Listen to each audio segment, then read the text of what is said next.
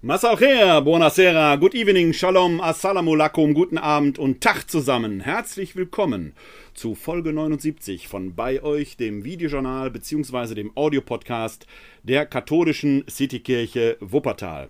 Ich begrüße euch sehr herzlich zu Folge 79 hier. Wir schreiben den 15. Mai im Jahr des Herrn 2021. Es ist der Vorabend des siebten Sonntages in der Osterzeit. Nächste Woche ist schon das Pfingstfest. So schnell kann die Zeit vergehen. Und weil noch Schabbat ist, die Sonne steht noch im Himmel, bei mir im Garten singen die Vögel, erlaube ich mir gerade in diesen Tagen, wo wir die Auseinandersetzung im Nahen Osten in Israel haben, aus Solidarität mit Israel und natürlich meinen jüdischen Freundinnen und Freunden wieder die Kippa aufzuziehen und mein Shalom Shabbat, das ich gleich sprechen werde, hat noch nie so sehr gegolten wie in diesen Zeiten. Der Friede möge an diesem Sabbat einkehren in der ganzen Welt. Deshalb Ihnen allen da draußen, besonders den Jüdinnen und Juden, ein herzliches Shalom Shabbat. Israel, das wird auch heute in der Folge ein Hauptthema sein. Damit werden wir uns gleich beschäftigen. Und äh, natürlich haben wir oder habe ich wieder äh, ein paar Zuschriften bekommen zum Thema, was hilft, was erhoffen wir für die Zeit nach Corona. Damit werde ich gleich starten. Äh, eine Zuschrift werde ich heute etwas näher in den Mittelpunkt rücken. Die war so lang, dass ich sie aufsplitten muss bis in die nächste Sendung hinein. Und natürlich gibt es das Aktuelle zur Corona. Das Impfen geht ja weiter voran. Auch das wird ein Thema der Sendung sein. Es ist eine Menge Holz. Mein Skript war noch nie so lang. Weiß nicht, ob ich heute einen neuen Rekord in dieser Sendung aufstelle. Machen wir uns auf die Reise. Beginnen wir. Bei euch. Das Motto des Auferstandenen lautet ja, ich bin bei euch alle Tage bis zum Ende der Welt. Matthäus Kapitel 28, Vers 20.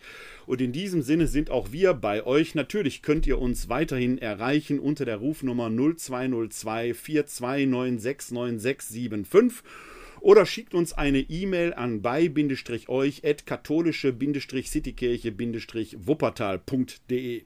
Dort könnt ihr uns erreichen, ihr könnt uns ein Feedback zu den Sendungen dort hinterlassen, ihr könnt Themenwünsche äußern und natürlich könnt ihr uns kontaktieren, wenn ihr seelsorglichen Gesprächsbedarf habt oder einfach mit jemandem über Gott und die Welt reden wollt. Auch das kommt zunehmend häufiger vor. Also nutzt ruhig diese Gelegenheiten 0202 42969675 oder eine E-Mail an bei-euch at katholische-citykirche-wuppertal.de. Unter letzterer E-Mail-Adresse könnt ihr mir natürlich weiterhin eure Hoffnungen schicken. Was hilft euch? Was erhofft ihr für die Zeit nach der Corona-Pandemie? Eure Fotos, eure Texte, Gedichte. Ein Gedicht werde ich heute vortragen. Vielleicht auch eine Audiodatei oder eine Videodatei. Alles versuche ich dann hier entsprechend aufzubereiten und euch weiterzugeben, sodass ihr daran partizipieren könnt. Alle wichtigen Angaben zu denen, die, äh, zu den Quellen, die ich hier verwende und manchmal auch darüber hinaus, um das Bild etwas zu erweitern. Denn ich stehe gerade auch als Wissenschaftler, ich bin ja Textwissenschaftler, Neutestamentler in der katholischen Theologie und da gilt immer auch, ja, den akademischen Diskurs zu eröffnen. Dazu gehört auch nicht nur die eigene Sichtweise in das Zentrum zu stellen, sondern den Raum für die Diskussion zu eröffnen, auch die andere Meinung gelten zu lassen. Audiatur et altera pars. Deshalb findet ihr manchmal in den Show Notes auch entsprechende Sichtweisen, die vielleicht nicht der entsprechen, die ich hier äußere, aber es gehört dazu, diesen Diskursraum eben zu eröffnen.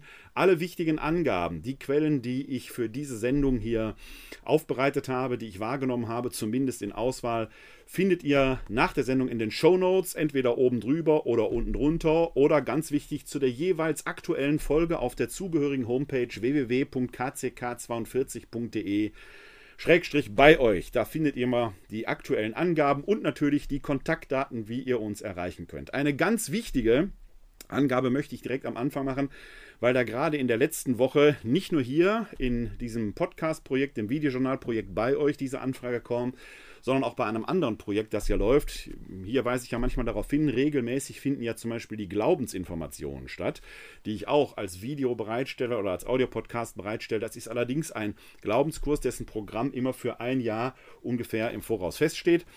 Da, da habe ich schon das Angebot gemacht, dass Themenwünsche geschickt werden können. Das ist auch für die nächste Saison in erfreulicher Klarheit geschehen, sodass ich da einige Themen aufgreifen konnte. Manchmal gibt es aber von euch Fragen, die sind dann nicht so aktuell, dass sie hier in bei euch ihren Platz finden können. Die sind aber auch eigentlich streng genommen nicht so, dass sie in die Glaubensinformation hineingehören. Aber es sind Fragen, die ich sehr interessant finde und für die vielleicht Diskussionsbedarf besteht. Deswegen habe ich mir gerade aktuell heute auf der letzten Fahrt, ich war gerade noch unterwegs, habe ich mir überlegt, eigentlich wäre das mal schön, wenn wir da vielleicht ein Format äh, so in der Art Ask Me Anything ähm, auflegen könnten. Ich stelle mal in die Show Notes eine E-Mail-Adresse ein, die heißt frag mich at katholische-citykirche-wuppertal.de unter dieser E-Mail-Adresse könnt ihr mir einfach mal eure Fragen schicken, was ihr immer schon mal fragen wolltet. Seien sie theologischer Natur, seien sie anderer Natur. Und ich versuche dann mal in so einer Art Sonderausgabe von bei euch oder der Glaubensinformation oder wie auch immer äh, in unregelmäßigen Abständen auf diese Fragen speziell einzugehen, das vielleicht auch als Webinar zu gestalten, sodass wir da unmittelbar auch ins Gespräch kommen können. Wie ich das genau technisch umsetze, muss ich mir nochmal überlegen. Auf jeden Fall hätte da eure Fragen dann konkret ihren Platz, wenn die nicht zwingend hierbei bei euch ihren Platz finden können, weil sie vielleicht nicht von so ganz brisanter Aktualität sind und weil sie nicht streng genommen in den theologischen Bereich gehören, sodass sie in die Glaubensinformation gehören oder weil sie so aktuell theologisch sind, dass sie jetzt tatsächlich auch behandelt werden sollten, aber bei der Glaubensinformation nicht unterkommen, weil da das Programm halt immer schon für ein Jahr im Voraus feststeht. Also frag mich at katholische-citykirche-wuppertal.de. Da könnt ihr mir eure Fragen hinter, äh, hinschicken und dann werde ich mal schauen, dass ich immer wieder mal zu einem äh, Format einlade, wo wir dann vielleicht auch miteinander in den Diskurs, in die Diskussion treten können, so dass wir da diese Fragen aufgreifen können. Das vielleicht am Anfang mal als Hinweis. Starten möchte ich heute mit etwas Positivem, denn eine Hörerin oder eine Zuschauerin, Patricia Kraft, hat mir mehrere längere Mails geschickt, aus denen ich jetzt vortragen möchte, äh, unter der Rubrik Was hilft, was hoffen wir? Und sie hat mir nicht nur eine Mail geschickt, sondern auch ein Gedicht. Das kommt zum Schluss, äh, nicht zum Schluss der Folge, sondern zum Schluss dieses ersten Kapitels, sondern sie hat mir auch einige Fotos geschickt und auch eine Audiodatei. Also es wird jetzt ein bisschen multimedial. Das hat mich ein bisschen hier vor die Herausforderung geschickt, gestellt. Wie präsentiere ich das jetzt hier? Ich hoffe, dass das alles jetzt so klappt, wie ich mir das vorstelle und dass der, die Tonaufnahme gleich auch entsprechend rüberkommt. Sie ist nämlich ganz zart und dient zur Untermalung eines Bildes, das gleich kommen wird. Aber erstmal zu der Mail, die mir Patricia Kraft geschrieben hat. Und ich sage hier schon mal an dieser Stelle vielen Dank für diese wunderbare Rückmeldung. Sie schreibt dort, und der Witz ist, sie hat mir diese Mail geschrieben letzte Woche, mitten in der Sendung. Da konnte ich sie leider nicht mehr aufgreifen. Als die Sendung zu Ende war, habe ich gesehen, dass die Mail da war. Deswegen fängt die jetzt an. Äh, vielleicht erreicht sie meine Mail ja noch, bevor sie heute Abend auf Sendung gehen. Das betraf die letzte Woche, da war ich mitten in der Sendung, da konnte ich es nicht berücksichtigen. Aber natürlich heute Abend, mit einer Woche Verspätung, greife ich sie sehr gerne auf. Ich möchte noch etwas beitragen zu dem Thema, was mich aufrichtet in diesen Zeiten. Zunächst einmal möchte ich sagen, dass ich die Corona-Pandemie mit den damit verbundenen Einschränkungen als gar nicht so schlimm empfinde. Ich habe in meinen dunklen Jahren, die geprägt waren von Hoffnungslosigkeit, Krankheit, Einsamkeit, mangelnder beruflicher Perspektive und prekären finanziellen Verhältnissen, weitaus Schlimmeres durchgestanden. Klammer auf, ist ein Aspekt, den ich ja hier auch immer wieder mal einspiele manche Probleme, die wir jetzt unter der Rubrik Einschränkung von Grundrechten verhandeln, nach dem Motto, wir können nicht in Urlaub fahren und wir können nicht ins Gartencafé gehen oder so etwas, sind bei näherer Betrachtung, verzeiht mir das, ich will nicht zynisch werden, ja, aber es sind Probleme von Menschen, die es sich leisten können. Es sind ein bisschen Luxusprobleme. Viele Menschen, die am Existenzminimum leben, die Sozialhilfe beziehen, Hartz IV, ALG II, whatever, leben immer in diesem Zustand. Für die hat sich jetzt, das, deswegen bitte nicht zynisch verstehen, ja, äh, gar nicht so viel geändert. Wir erleben jetzt etwas, eine Behinderung, mit dem viele, viele Menschen permanent leben müssen. Muss man auch mal sich klar machen, äh, dass nicht das Geschrei um die Einschränkung von Grundrechten immer das Nonplusultra ist, so wichtig die Grundrechte sind. Aber es gibt viele Menschen, die können diese Grundrechte oder das, was wir für ein Grundrecht halten, so ohne weiteres eigentlich nie ausleben. Und das ist sehr gut, dass Patricia Kraft hier noch einmal auf, äh, aus dem lebensgeschichtlichen Grund ja darauf verweist. Was jetzt wegfällt, sind natürlich private Treffen. Mein Fitnessstudio hat zu und auch der Chor findet natürlich nicht statt. Natürlich vermisse ich es auch, nicht im Straßencafé sitzen zu können. Aber sonst hat sich für mich gar nicht so viel verändert. Was mich aufrichtet, ist zunächst meine Arbeit, die mich mit Freude erfüllt und die ich als sehr sinnstiftend empfinde. Sie besteht zum großen Teil aus Beziehungsarbeit, von daher mangelt es mir nicht an Kontakten. Ich sehe die KollegInnen regelmäßig und zu den Klienten halte ich Verbindung per Telefon oder in Einzelgesprächen vor Ort. Für diese Arbeit bin ich zutiefst dankbar. So, und jetzt muss ich das erste Bild einblenden, denn darüber schreibt sie jetzt, was sie da gesehen hat. Ich blende euch das erste Bild da einmal ein. So, ihr müsstet es jetzt sehen können. Was mich außerdem aufrichtet, ist die Natur. Mangels Balkon oder Gartenzugang gehe ich regelmäßig in die 15 Minuten entfernten Schrebergärten und verweile dort auf einer Bank. Das ist eine Kraftquelle für mich. Den Wechsel der Jahreszeiten zu beobachten, zu wissen, dass zumindest in unseren Breitengraden der Frühling irgendwann auf jeden Fall kommt, erfüllt mich mit Freude und gibt mir Kraft. Jetzt blende ich mal ein nächstes Foto ein, ein weiteres Foto. Da kann man nämlich noch einen anderen Blick aus dem Schrebergarten bekommen. Fotos stammen von Patricia Kraft. Neulich konnte ich ein nicht weit von mir entferntes Rotkehlchen auf einem Ast beobachten, das aus vollem Hals mit, meinem Kompa mit einem Kompagnon etwas weiter entfernt kommunizierte. Einfach toll. Jetzt gehe ich noch mal kurz raus, dass ihr mich sehen könnt, denn genau das habe ich gestern und heute bei mir im Garten beobachtet. Ich habe den Rasen hier bei mir im Garten gemeldet und seitdem sind da, ich will nicht sagen haufenweise Vögel drin, aber Rotkehlchen, Amseln, eine Elster habe ich gesehen, die Tauben sind da, Spatzen. Das ist ein Garten, der ist gar nicht so riesengroß. Ich würde mal sagen 120, 130 Quadratmeter, aber was auf so einem Stückchen Wiese schon an Leben pulsieren kann, was man sieht. Was man nicht sieht, sind ja die vielen kleinen Insekten, Käfer und so weiter. Ist schon toll zu beobachten. Ich kann Patricia Kraft da absolut verstehen.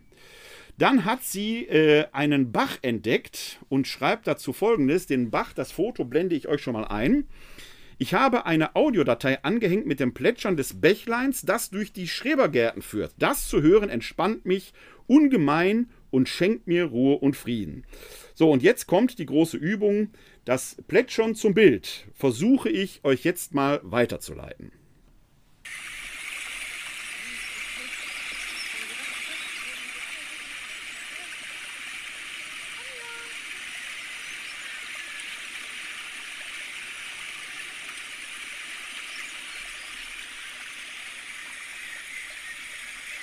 So, und bei näherem Betrachten hört man natürlich auch, da sind ein paar Stimmen im Hintergrund.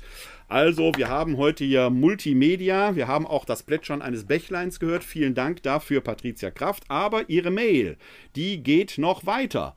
Und die möchte ich euch natürlich auch weiter vorlesen. Ich muss kurz dieses Bild hier ausblenden, damit wir uns wieder sehen können. So, sie schreibt weiter, was mich außerdem aufrichtet, sind meine Geschwister und Eltern sowie Freunde, mit denen ich im Moment regen Austausch über das Telefon habe. Wie dankbar können wir sein, dass wir in Zeiten leben, wo es so vielfältige Möglichkeiten der Kommunikation gibt. Auch über Zoom halte ich Kontakt. Was mich aufrichtet, sind Worte meiner knapp vierjährigen Nichte, die vor dem Schlafengehen solch kluge Sache sagt wie diese, zum lieben Gott, Danke für das Leben, jetzt kannst auch du schlafen gehen. Oder, lieber Gott, danke, dass du uns leben lässt und wir danach in den Himmel kommen. So etwas ist ungemein aufbauend, es kommt neues Leben nach, das unsere Gesellschaft gestalten wird, sehr tröstlich.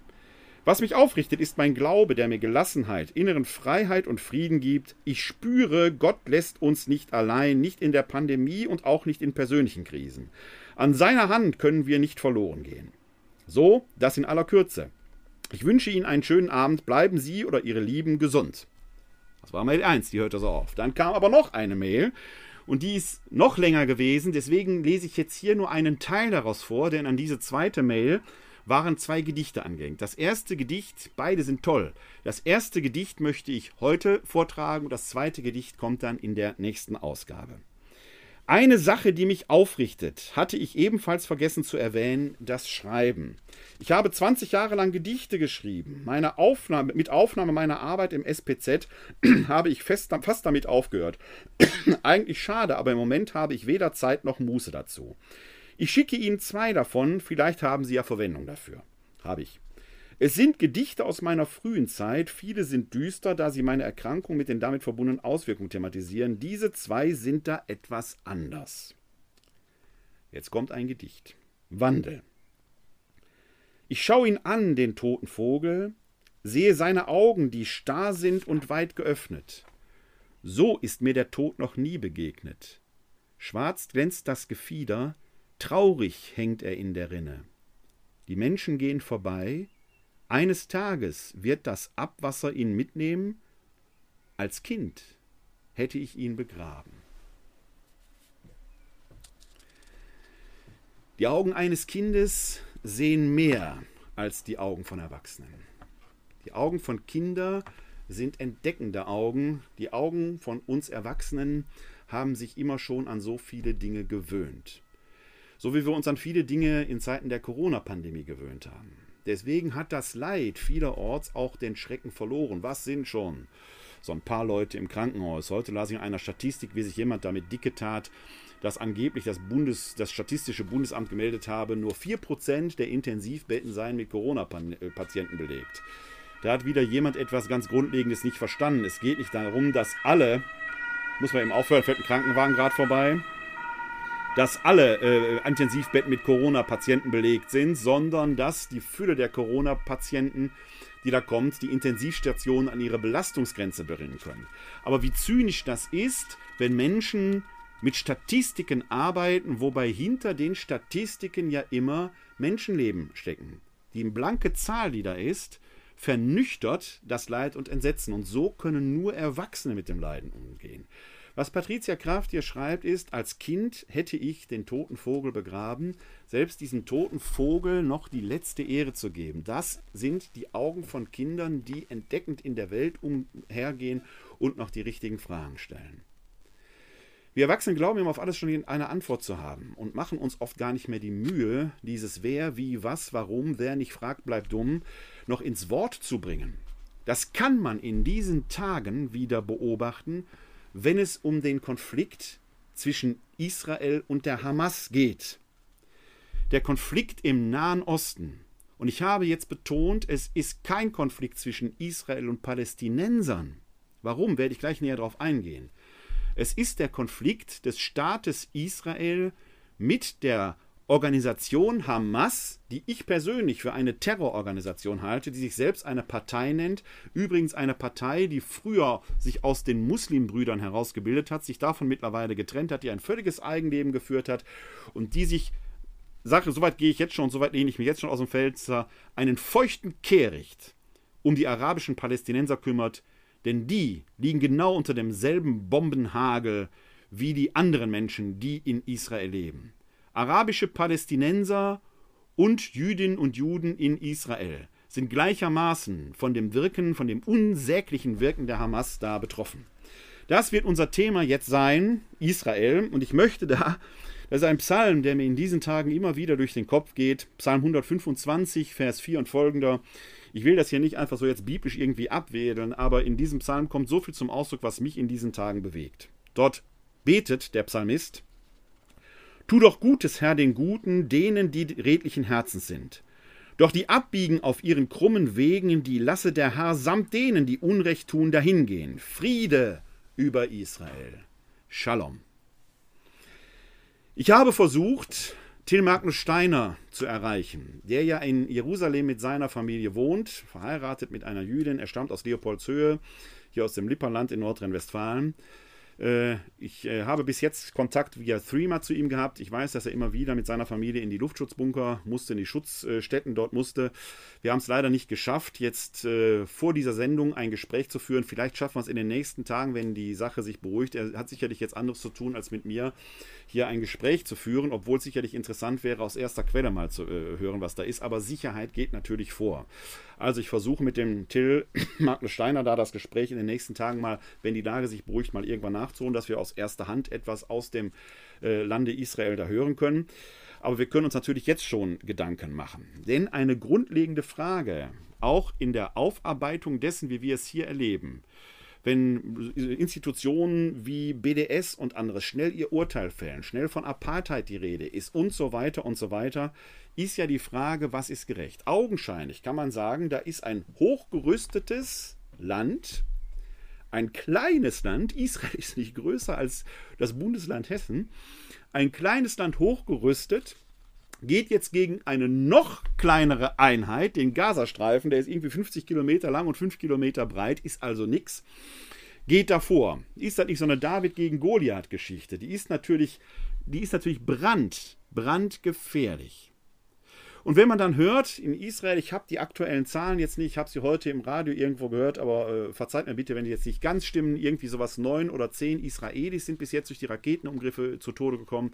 Und 115 äh, äh, Menschen im Gazastreifen, darunter auch Frauen und Kinder, dann ist natürlich der erste Reflex, wie kann man nur? Ist das gerecht? Ja, wenn wir die Toten auf so eine Waage legen, dann ist das die alles entscheidende Frage. Aber das ist natürlich genauso wie jetzt einfach mit Prozentzahlen zu agieren, wenn es um Corona geht, wenn wir alles hinter Zahlen verstecken. Die Frage ist ja grundsätzlich, was ist da überhaupt los gewesen? Und ich schicke einen ganz wichtigen Disclaimer hier voran, der mir persönlich wichtig ist. Ich selbst bin nämlich Kriegsdienstverweigerer. Ich habe ein Problem mit Waffengängen jeder Art. Das ist eine, eine grundlegende Haltung, die mir zu eigen ist. Deswegen ist das für mich eine sehr schwierige Sendung, weil ich jetzt über etwas sprechen muss, zu dem ich für mich als Person eine klare Haltung habe, weil ich sage, die Tötung von Menschen mit Waffengewalt ist auch im Kriegsdienst für mich aus Gewissensgründen nie möglich gewesen und wird es nie sein. Das ist ein Faktum, deswegen habe ich den Kriegsdienst aus Gewissensgründen verweigert. Trotzdem musste ich mich als Kriegsdienstverweigerer natürlich immer mit der Frage auseinandersetzen und ich war über viele, viele Jahre Beistand von anderen Kriegsdienstverweigerern, habe die also in die Verfahren mitbegleitet. Da ist das eine der ganz zentralen Fragen. Man kann sich aus so einer pazifistischen Grundhaltung nicht einfach die Arme verschränken und sagen, was passiert denn jetzt, wenn ein Staat von außen angegriffen wird? Sagt der Staat, dann interessiert mich nicht, wir sind pazifistisch, wir schützen unsere Bevölkerung nicht. Wir machen hier keinen Iron Dome, wir machen jetzt gar nichts. Ist schwierig, weil der Staat natürlich auch die Funktion hat, seine Bevölkerung zu schützen. so wie unser Staat die Funktion hat, uns in der Pandemie zu schützen, dass das Gesundheitssystem nicht zusammenbricht. Seine Grundfunktion des Staates. Der Kriegsdienstverweigerer macht hier in Deutschland von einem Gewissensrecht, von einem Grundrecht der Gewissensfreiheit Gebrauch muss aber sich natürlich sagen lassen, du tust im Zweifelsfall nicht das Deine, um den Angriff von außen zu schützen.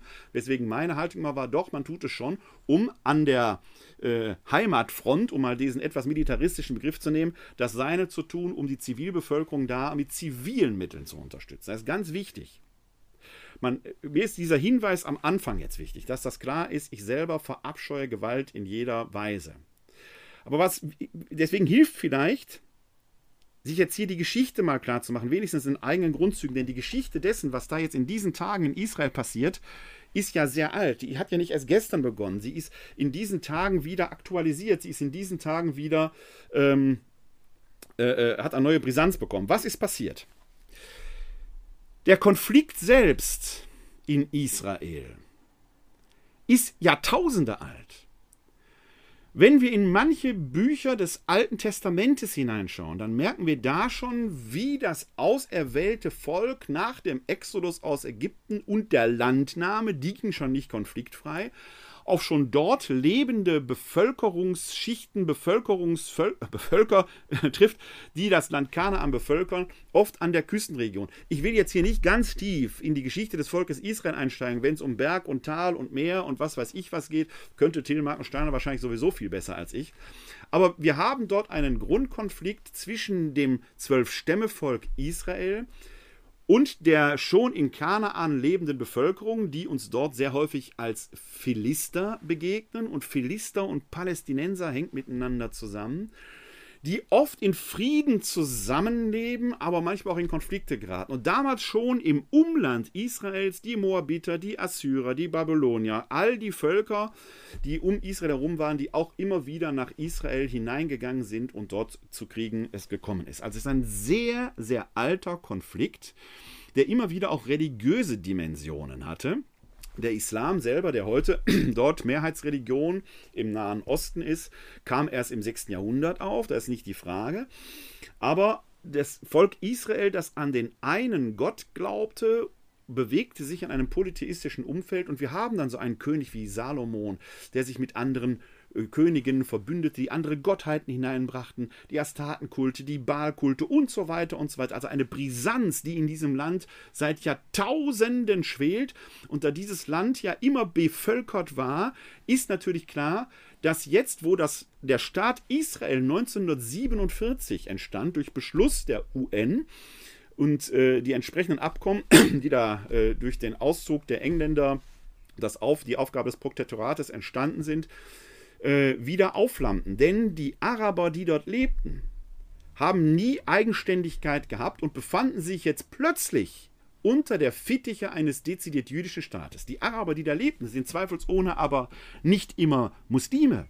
Da leben auch christliche Araber die sind davon genauso betroffen. Wir müssen also jetzt vorsichtig sein, dass wir hier nicht so einen religiösen Konflikt Islam gegen Juden draus machen. Ich weiß, weil ich einige Palästinenser kenne, christliche Palästinenser, die nicht ganz so gut auf den jüdischen Staat zu sprechen sind, weil deren Vorfahren 1947 Land verloren haben, weil es durch die Israelis annektiert worden ist. Also es ist ein Konflikt, der in der Gesamtgeschichte des Staates Israel grundgelegt ist, die man, wie man den befrieden kann, werden könnte, hypothetisch, werden wir gleich mal drauf zu sprechen kommen. Dass Israel und jetzt kommt, jetzt kommt so eine Binse. Das ist so eine Binse, die haut man immer durch. Die hört man in diesen Tagen ganz oft. So wie wir permanent diese Betroffenheitsfloskeln haben, dass wir betroffen sind und das verbal äußern. Verbal ist für einen Arsch, liebe Leute. Man muss irgendwann mal in die Tat hineinkommen, wenn man da was ändern will. Immer nur Bekenntnisformeln zu äußern und Betroffenheit, Solidarität, so ist gut und richtig, aber das alleine bringt ja nicht viel. Also jetzt, jetzt, ich benutze jetzt einmal so, so, eine, so eine äh, Formel, die man da immer wieder hört, weil man sie jetzt, äh, sie bringt es jetzt, jetzt besser zum Ausdruck, als wenn ich viele Worte mache.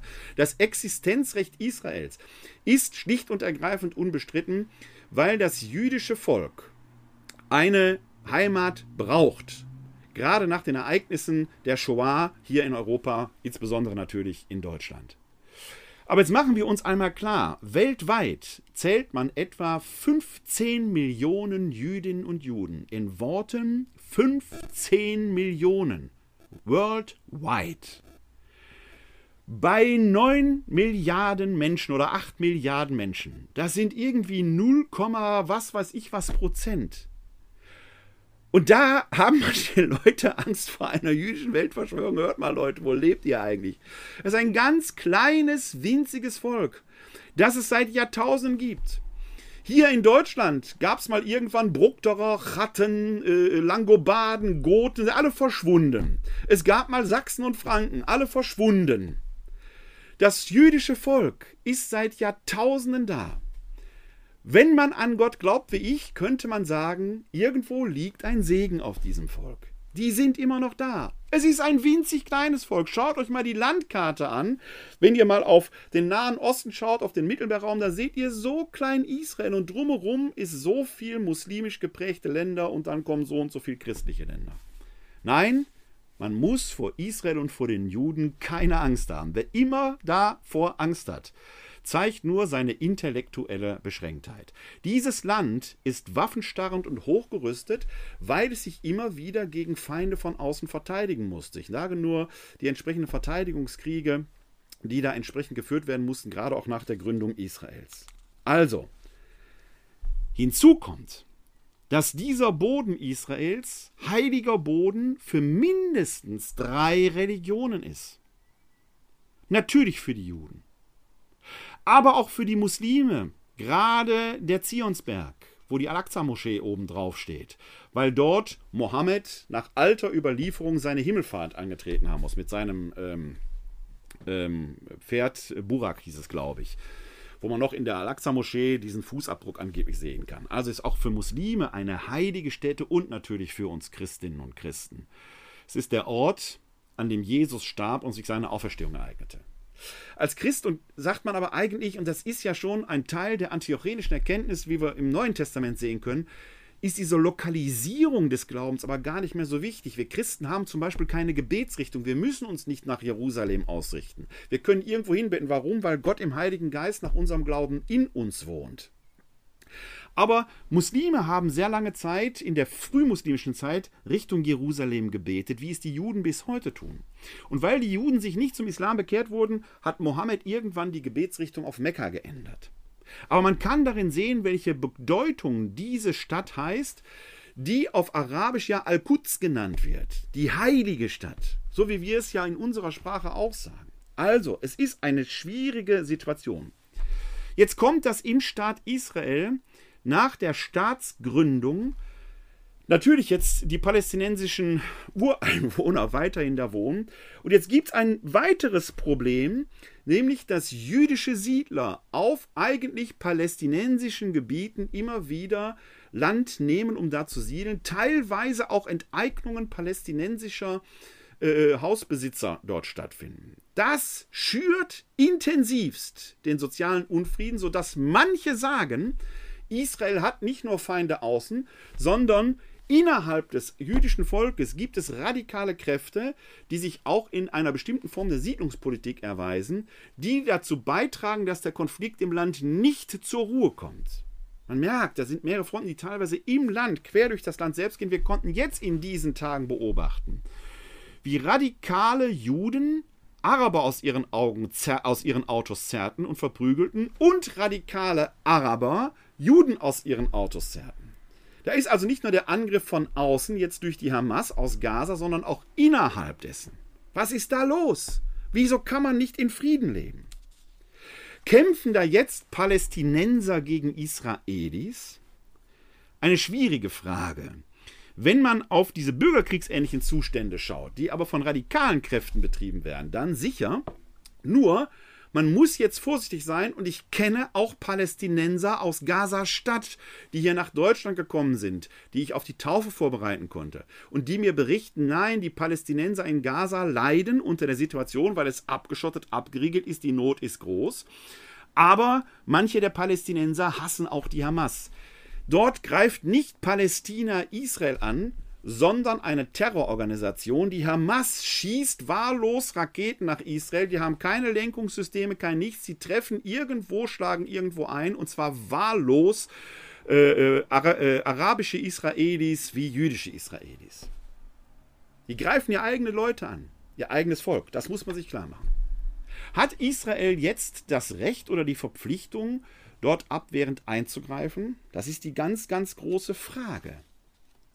Wieso kann es sein, dass die da Hochhäuser abschießen und so etwas, mag man sich fragen. Ich möchte euch dazu mal zwei Bilder einblenden, die ich von Nachrichtensendungen hier in Deutschland äh, habe. Ähm, das zweite ist auf jeden Fall von der Tagesschau, ich glaube das erste auch. Dieses Bild, das ich euch jetzt einblende, ist schon sehr klar und deutlich, es ist in Gaza-Stadt aufgenommen worden. Und man kann dort sehen, wie die Raketen Richtung Israel fliegen und abgeschossen werden. Und man kann sehen, die werden nicht vom Boden aus abgefeuert. Man weiß, dass diese, dass ein Teil der Raketen zum Beispiel im Sand eingegraben werden, von unterirdischen Stellungen abgeschossen werden. Aber hier auf diesem Bild ist interessant, die werden von Hochhäusern selber aus teilweise abgeschossen. Das ist natürlich eine durchaus perfide Strategie, weil man damit ein ziviles Ziel, nämlich das Hochhaus, in dem ja auch Zivilbevölkerung liegt, zu einem militärischen Abschussbasis macht. Man versteckt sich also hinter menschlichen Schutzschilden. Wenn man ein solches militärisches Ziel jetzt angreift und zur Verteidigung der eigenen Bevölkerung bleibt dem Staat Israel da teilweise gar nicht viel übrig, was will man machen?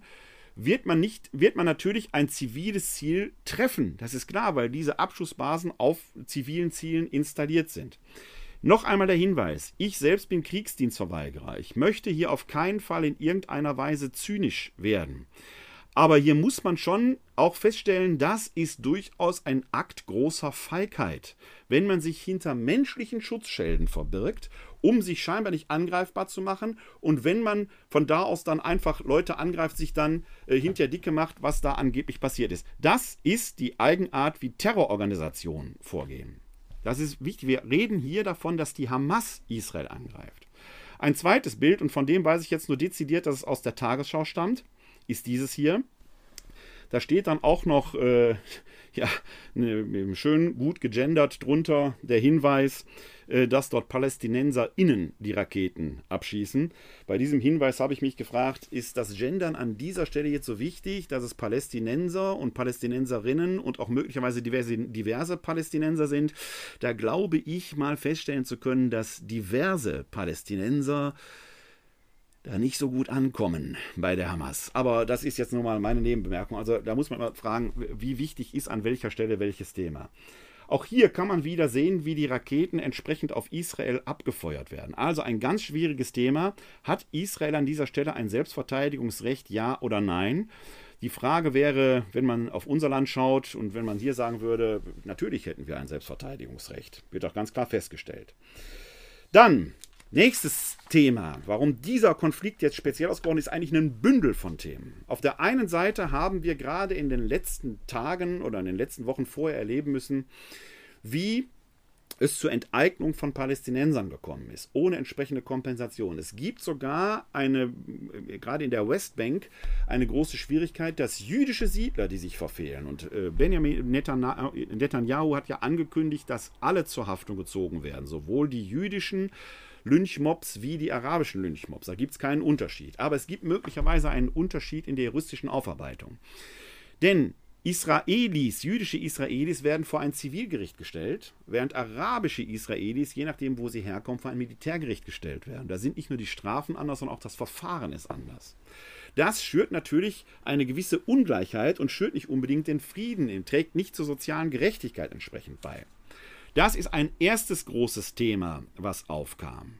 Wir kennen auch so etwas hier in Deutschland, als Deutschland zu einem Land wurde haben wir auch das Phänomen gehabt, dass Westdeutsche plötzlich äh, Ansprüche auf ostdeutsche Besitztümer äh, ähm, anmeldeten, wo aber Ostdeutsche mittlerweile Besitz erworben hatten. Eine schwierige konfliktive Situation, die man hier mit Entschädigungszahlungen versucht hat. Es gab entsprechende Entschädigungen, ob die mal ausreichen, eine andere Frage. Man hat aber versucht, eine entsprechende Kompensation zu finden. Einen solchen Weg hat man in Israel bisher meines Wissens nach noch nicht gefunden. Das aber stürzt Leute natürlich in die Existenzlosigkeit und dass die das ihrerseits wieder nicht ohne Konflikt und ohne widerspruchslos hinnehmen, ist ja ganz klar. Nächster Konfliktherd, und ihr merkt, das ist jetzt nur eine Auswahl von der Konfliktlage, die wir in Israel haben. Ganz aktuell der Tempelberg. Der Tempel war immer schon ein umkämpftes Heiligtum, nicht erst seit gestern. Jetzt ging es aber darum, dass zum Ende des Ramadan, weil man da immer befürchtet, dass es da zur Ausschreitung kommt. Erstens, und das Ende des Ramadan fing mit dem Israel-Tag, mit dem Jerusalem-Tag äh, zusammen, wo die jüdischen Israelis ja aus ihrer Sicht die Befreiung Jerusalems feiern, wo der Ost-Jerusalem erobert wurde, wird natürlich aus der palästinensischen Sicht nicht als Befreiung äh, äh, verstanden, sondern als Eroberung, als Besatzung. Ist ja ganz klar. Ist immer eine Frage, aus welcher Perspektive man das beobachtet. Der berühmte Al-Quds-Tag, wo hier in Deutschland auch immer wieder die anti-jüdischen, antisemitischen und anti-israelischen Demonstrationen stattfinden. Al-Quds, der arabische Name für Jerusalem. Der fiel mit dem Ramadan zusammen, also eine hochkonfliktive Situation, sodass äh, Israel, der Staat Israel, den Tempelberg entsprechend abgesichert also von, seiner Staat, von seinem staatlichen Machtmonopol Gebrauch gemacht hat, um dafür entsprechende Gewaltfreiheit zu sorgen. Das wurde äh, palästinensischerseits äh, gerade von den radikalen Kräften als Provokation verstanden. Und das war jetzt der eigentliche Anlass. Die Hamas stellt ein Ultimatum, die Sicherungsmaßnahmen äh, des Staates Israel seien auf dem Tempelberg unverzüglich zu entfernen, sonst gäbe es eben entsprechend Raketenangriffe. Das ist so ähnlich, als wenn jetzt hier äh, irgendeine Partei, ich nehme die Hamas jetzt mal nicht als Terrororganisation, sondern als Partei, als wenn die FDP oder äh, die Grünen oder die äh, SPD, also irgendeine, äh, SPD ist jetzt in der Regierung, irgendeine Partei, die nicht in der Regierung sitzt, sagen würde, ihr setzt jetzt dieses oder jenes um, sonst gibt Sänge. Und Sänge jetzt nicht verbal in der Opposition, sondern sonst greifen wir an. So ähnlich wie die RAF gemacht hat. Aber die RAF war auch eine Terrororganisation. Was erlaube Hamas, möchte man da sagen. Ja? Also, weil unser Wille nicht durchkommt, feuern wir Raketen ab und wundern uns dann, wenn entsprechende Abwehrmaßnahmen ergriffen werden. Wie sehr aber der Tempelberg immer schon und wahrscheinlich auf lange Zeit noch ein Konfliktherd ist, dazu möchte ich einen Beitrag aus einem Beitrag zitieren von Ulrich W. Sam der in der aktuellen Ausgabe der Jüdischen Allgemeinen erschienen ist. Ein Beitrag, die Jüdische Allgemeine ist sicherlich sehr parteilich, äh, hier in dieser Frage, keine Frage. Aber ich fand diesen Beitrag von Ulrich Sam sehr ausgewogen. Er schreibt dort, der Nahe Osten ist ein universales Pulverfass, wo sich religiöse, politische und sonstige irrationale Symbole in gefährlicher Weise vermischen. Die zum Ausbruch kommenden Gefühle stecken so tief, dass ein einfacher Spruch wie Al-Aqsa ist, Al ist in Gefahr, wie in dieser Tage die Hamas-Organisation wieder verbreitet, unvorstellbare Gewalt auslösen kann. Al-Aqsa ist eigentlich ein Gebäude am Südende des Jerusalemer Tempelberges. Seine Architektur und Geschichte sind bemerkenswert. Im Keller der sogenannten Krypta sind noch mächtige Säulen erhalten, die den riesigen Saal der heutigen Moschee darüber tragen. Das war einmal einer der Treppenaufgänge zum Tempel. Errichtet wurde das historische Gebäude vom biblischen König Herodes, mit dem sowohl Juden wie Christen viele Elemente ihrer religiösen Gefühle verbinden. Für Juden ist Herodes einer der größten Feldherren und Herrscher aller Zeiten gewesen. Er hatte den Tempel zu Jerusalem erweitert und in der römischen Zeit zu einem Weltwunder ausgebaut. Dieser Tempel wurde zum nationalen Symbol. Seine Zerstörung durch die Römer im Jahr 70 bedeutete das Ende des Judentums, wie es seit biblischer Zeit existiert hatte. Die Tempelgeräte wie der siebenarmige Leuchter wurden von den Römern geraubt und sind auf dem Titusbogen in Rom abgebildet. 2000 Jahre später wurde genau dieser Leuchter aus dem Allerheiligsten des Tempels in Jerusalem zum Staatswappen des 1948 gegründeten Staates Israel. Die Zerstörung des Tempels symbolisiert das Ende der geografischen Bodenständigkeit des in alle Welt zerstreuten Volkes. In dem Gebäude und an der südlichen Außenmauer sind noch viele andere Spuren aus der Zeit des Tempels zu sehen, darunter Reste alter Inschriften und Säulenkapitelle aus den verschiedenen historischen Perioden aus der Epoche der muslimischen Eroberer und der Herrschaft der christlichen Kreuzfahrer. Al-Aqsa bedeutet auf Arabisch die Ferne und steht für das ferne Heiligtum, von wo der Prophet Mohammed auf seinem Pferd Burak in den Himmel gefahren ist. Im heutigen Felsendom, dem architektonisch perfekten weiteren heiligen Gebäude auf dem heiligen Tempelberg, kann man noch jenes Loch berühren, worin der Huf steckte, angeblich entstanden in dem Augenblick, als sich das Pferd Burak äh, für den Sprung in den Himmel abgestoßen hatte. Aufgrund des alten Argwohns gegenüber den geheimnisvollen Juden behauptet die Hamas im Gazastreifen nun, dass Juden die Absicht hätten, die Al-Aqsa-Moschee zu zerstören. Als Beweis dafür wird die Brandstiftung ausgerechnet eines christlich-australischen Pilgers, Dennis Michael Rohan, im August 1969 angeführt. Durch das von ihm gelegte Feuer verbrannte unter anderem die historische hölzerne Gebetskanzel in der Al-Aqsa-Moschee. Die Hamas behauptet, Juden hätten die Absicht, die Al-Aqsa-Moschee zu zerstören. Seitdem werden Muslime nicht müde, immer wieder neue Argumente zu finden, um die geplante Zerstörung der Moschee zu propagieren und zum Kriegsgrund zu erklären. Dazu gehören archäologische Ausgraben zu Füßen der Moschee und der Bau einer hölzernen Brücke über instabile Schutthalden zwischen der heutigen Klagemauer und dem südlich gelegenen Archäologiepark. Den Israelis wird auch vorgeworfen, immer wieder durch Tunnels in die unterirdischen Zisternen auf dem Tunnelberg einzudringen, um die Moscheen darüber zu sprengen.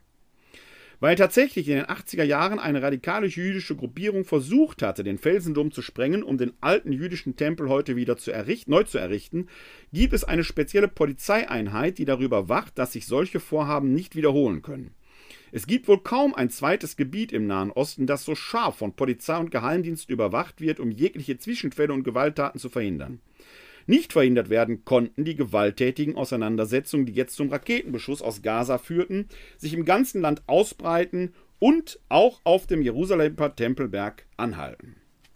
Also wir haben eine Gemengelage vieler konfliktiver Punkte, vieler konfliktiver Anlässe, die zur derzeitigen Situation führen, bei der man sich die Frage stellen kann, wie soll anlässlich, jetzt gerade ganz aktuell, da Friede möglich werden?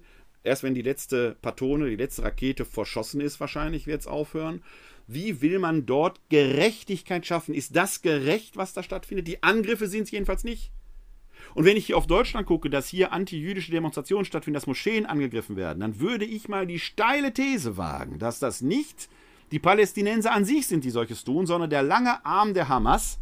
Denn ich weiß für Wuppertal, dass sowohl die libanesische Hisbollah wie die Hamas hier in Wuppertal aktiv ist. Woher weiß ich das?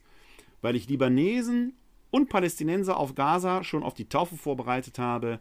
Alles clandestin weil die mir genau sagen können, wo die Vertreter der Hamas und der Hisbollah hier in Wuppertal ansässig sind. Und Wuppertal ist keine besondere Stadt innerhalb Deutschlands, was das angeht.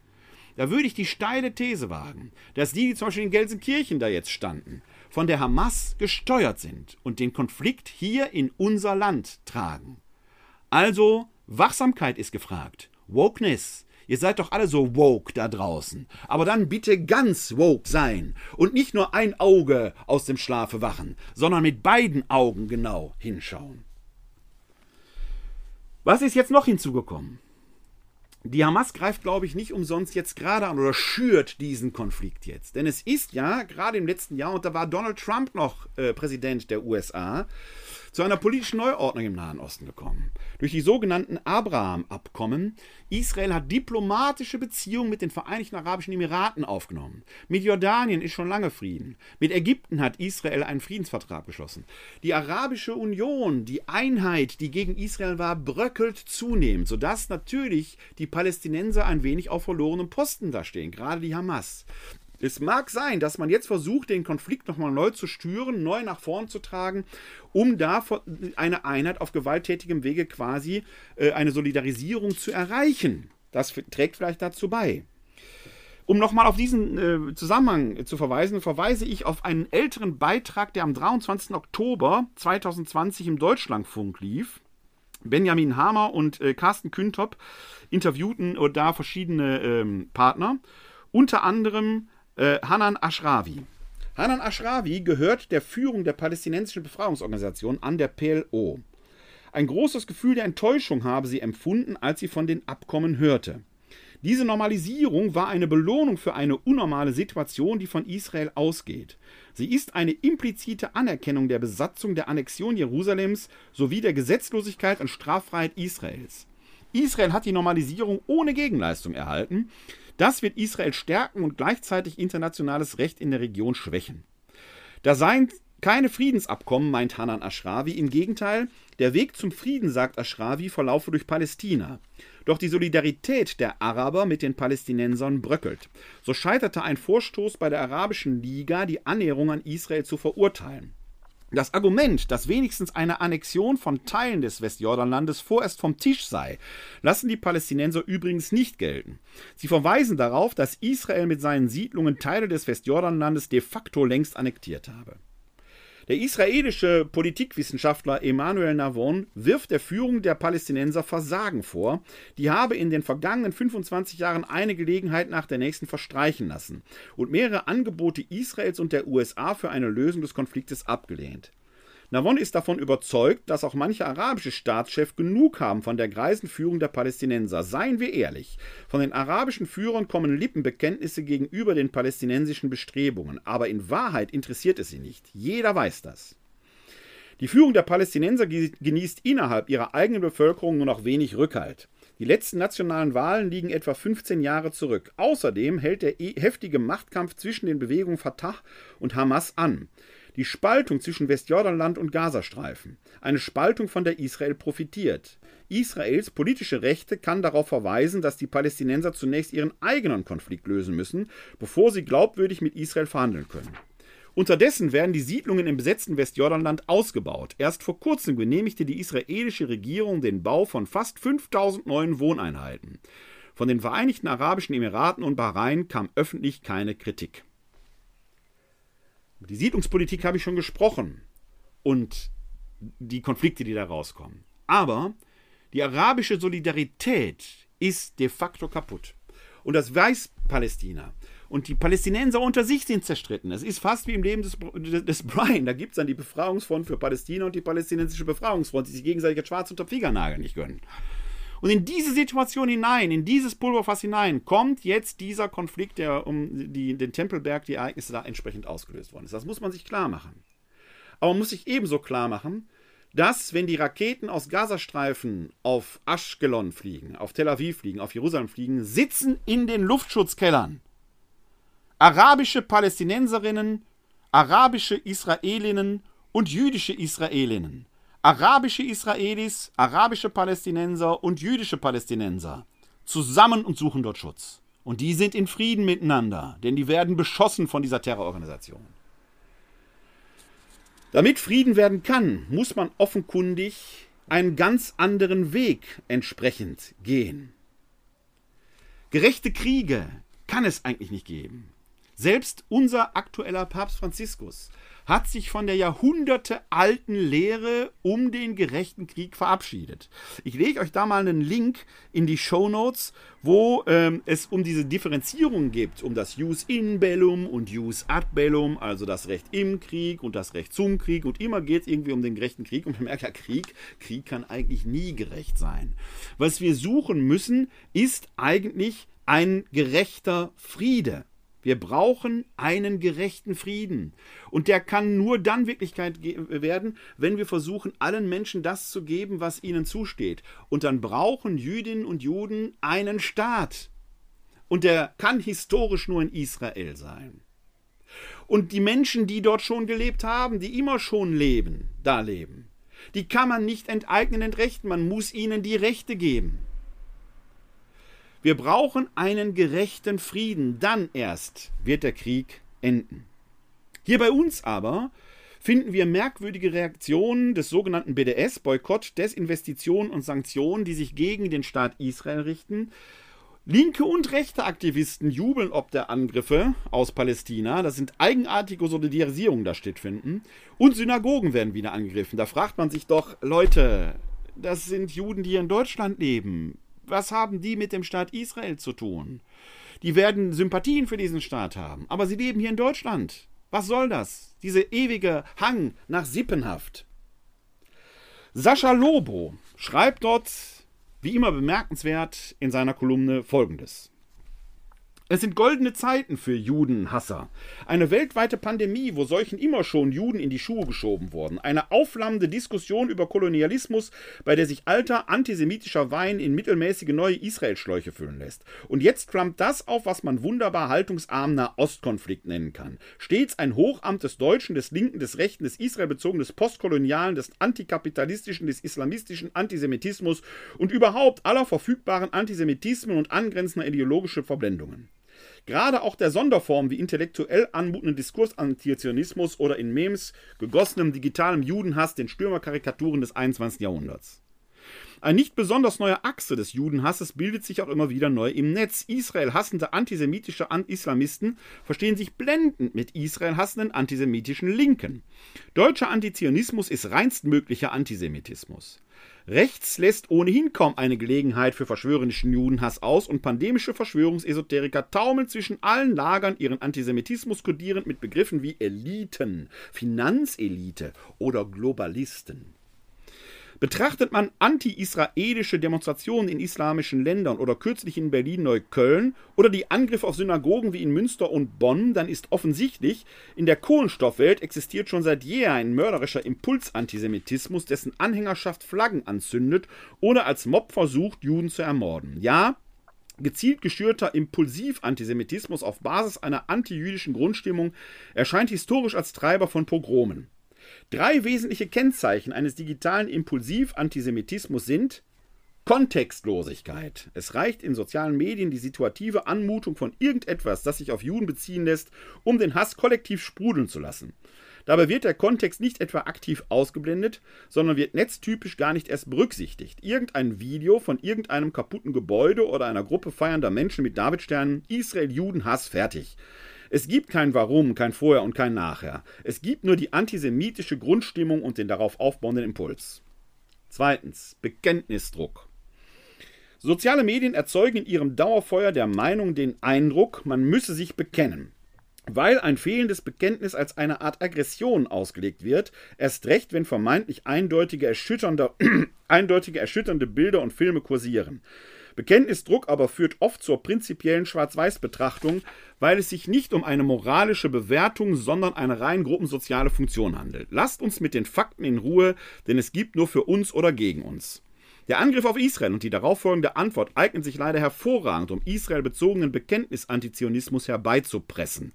Sogar Greta Thunberg ist darauf hineingefallen und hat entsprechenden Quark einer prominenten Aktivistin des antisemitischen BDS gepostet, ähnlich internationale Accounts von Fridays for Future. Tja, da ist schon tragisch, was Greta Thunberg da gemacht hat.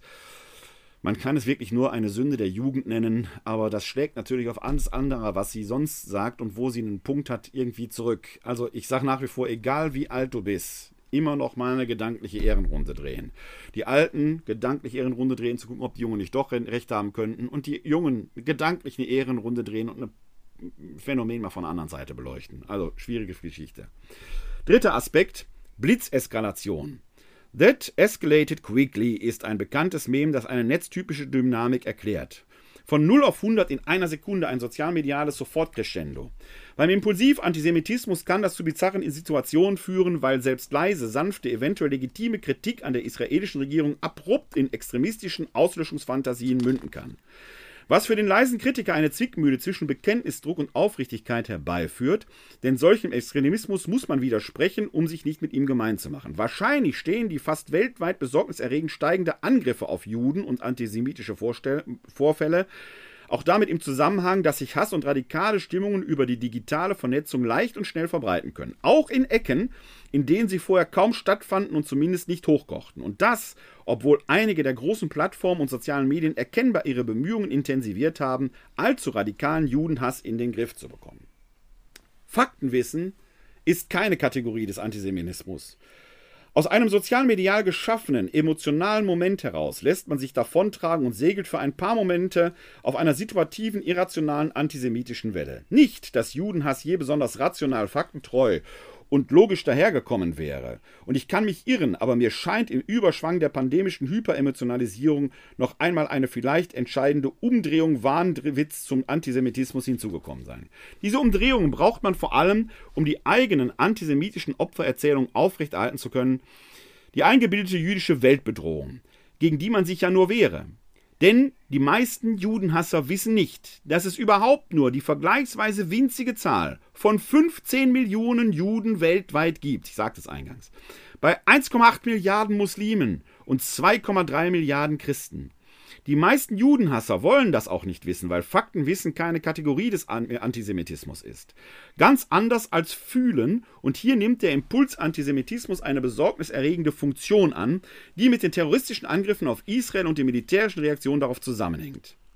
Der Impulsiv-Antisemitismus erscheint mir wie das auslösende Moment, wo aus latentem Judenhass offener Judenhass wird. Es gibt ja nicht die eine militärische Antwort Israels oder den einen Gegenschlag, ab dem Israel bezogener Antisemitismus plötzlich okay wäre. Wenn Menschen das so empfinden, jetzt ist Netanyahu zu weit gegangen, jetzt müssen die Juden und Israelis büßen, dann wäre sie schon vorher Antisemiten. Sie braucht nur die richtige Gelegenheit, um ihrem Hass endlich freien Lauf lassen zu können. Soweit ein längerer Absatz aus der Kolumne von Sascha Lobo. Von vielen Seiten gibt es jetzt die obligatorischen Betre äh, Betroffenheitsbekundungen. Die Betro Solidaritätsbekundungen aber alleine reichen nicht. Wir haben ja hier in Wuppertal die Solidargemeinschaft gegründet, die insbesondere auch die Solidarität mit den Juden auf die Straßen tragen will, um den rechten Extremisten wie den Linken nicht das Heft zu überlassen. Die bürgerliche Mitte muss sich lautstark machen.